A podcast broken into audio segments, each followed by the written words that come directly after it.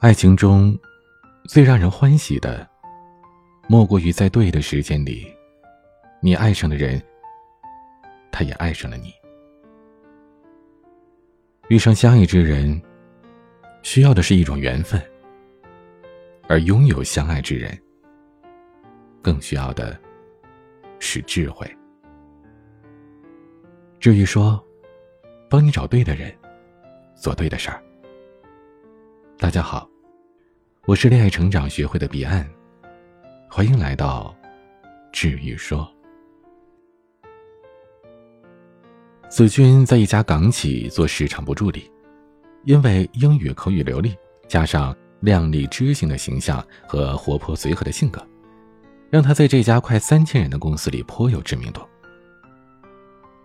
陈深是这家公司研发部的工程师，比子君晚一点进公司。子君第一次在公司前台见到了文质彬彬、满身书卷气的陈深时，便对他一见钟情。为了多了解些陈深的情况，子君和研发部的文员小兰不知不觉地走得很近。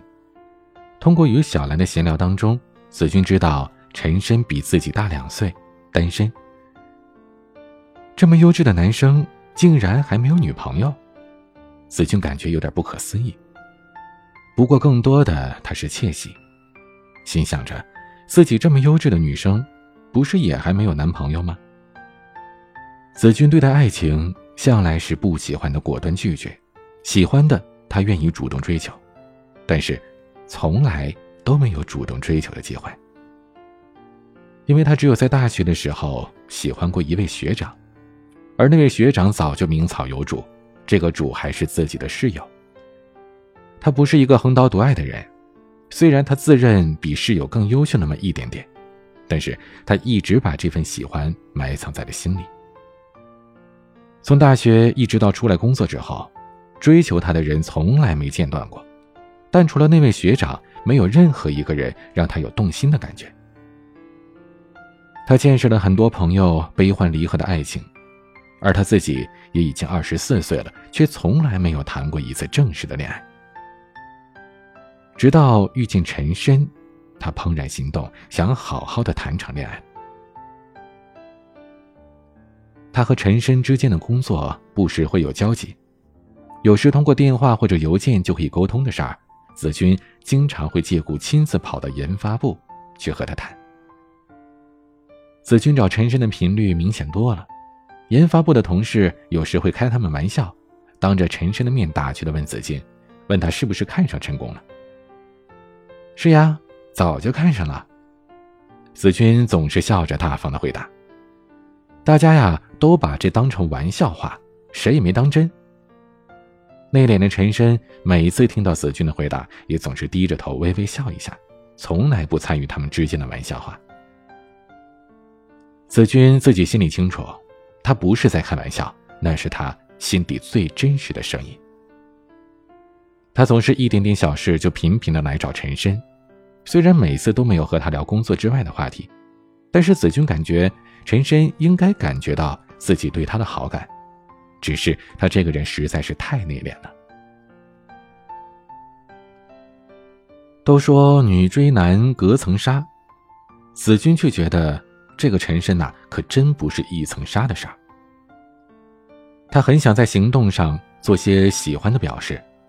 他想过给陈深做爱心早餐送到他办公桌上，但是又顾虑到公司呢不比学校，太过露骨会对两个人的工作有影响，便放弃了这个念头。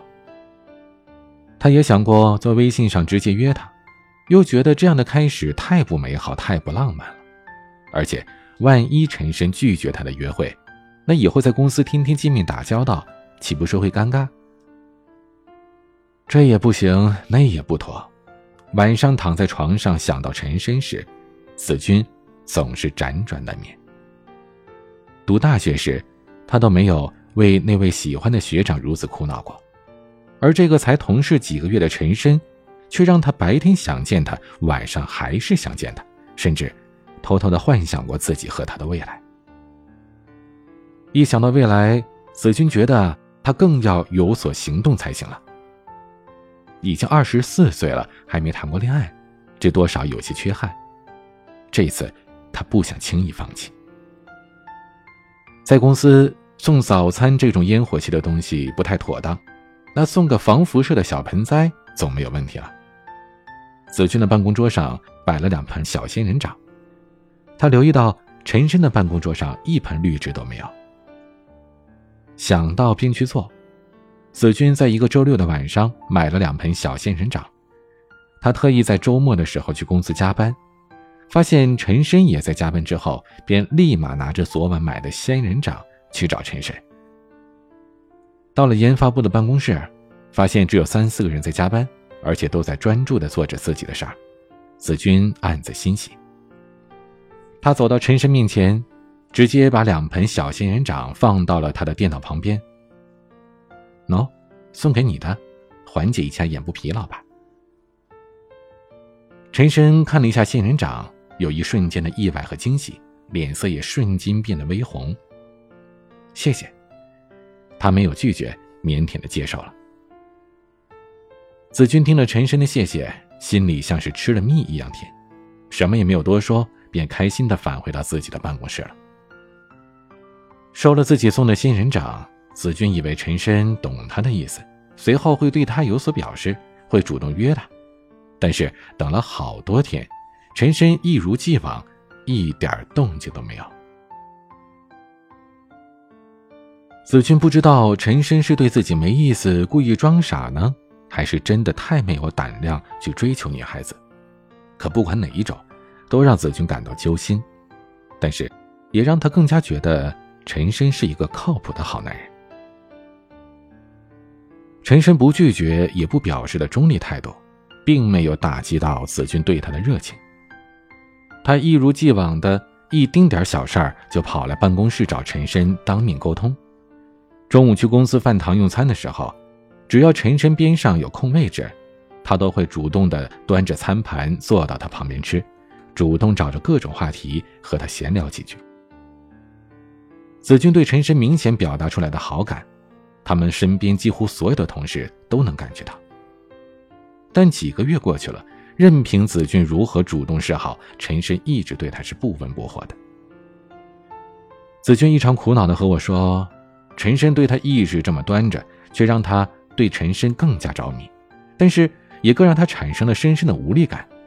他有时候内心特别的抓狂，不知道该怎么办。我跟子君分析，既然陈深这座冰山这么久都无法融化，那么继续这样明示或者暗示的表达好感，对他们之间的关系起不了什么推进的作用。如果想突破这种停滞不前的现状，只有两个方法：一是加大攻势，直接表白。二是欲擒故纵，以退为进。直接表白，子君说他偶尔想过，但是没勇气，也不愿意尝试。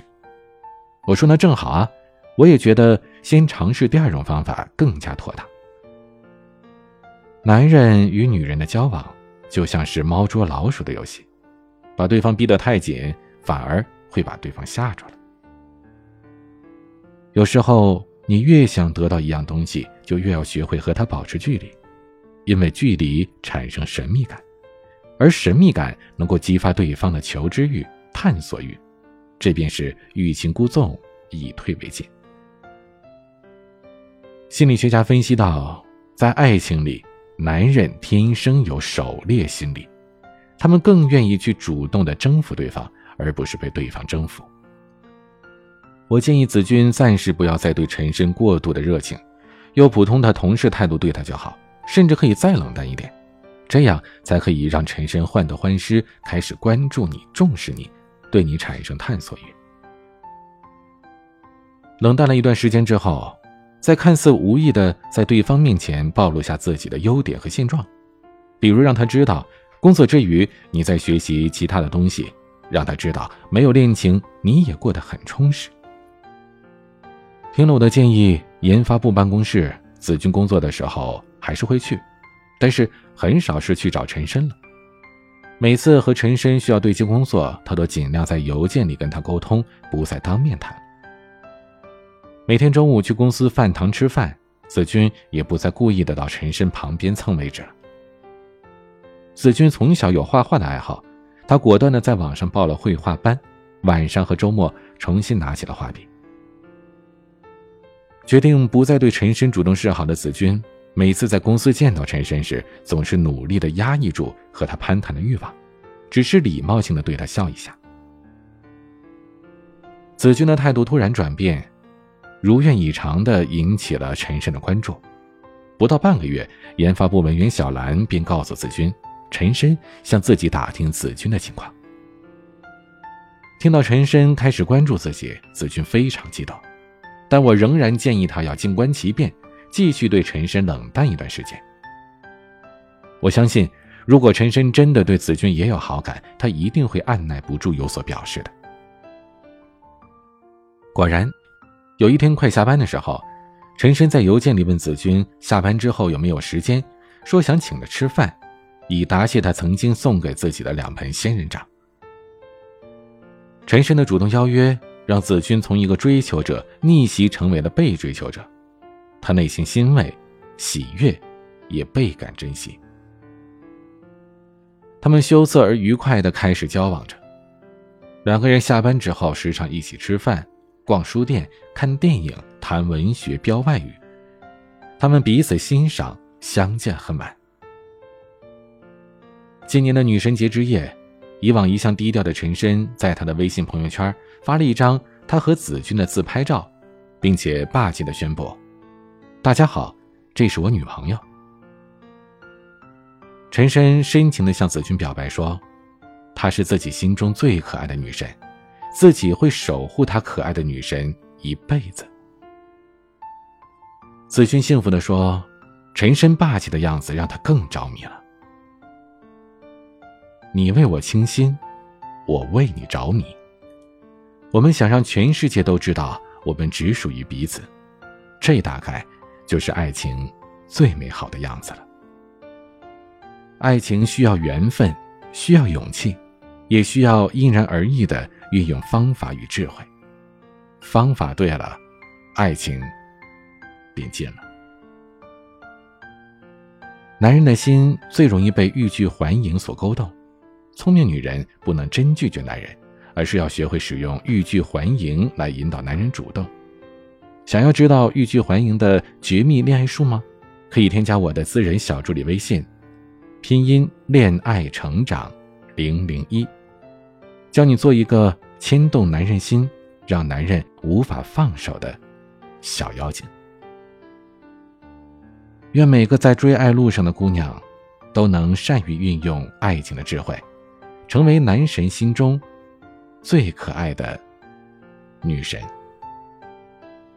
我是您的恋爱成长咨询师，彼岸。晚安。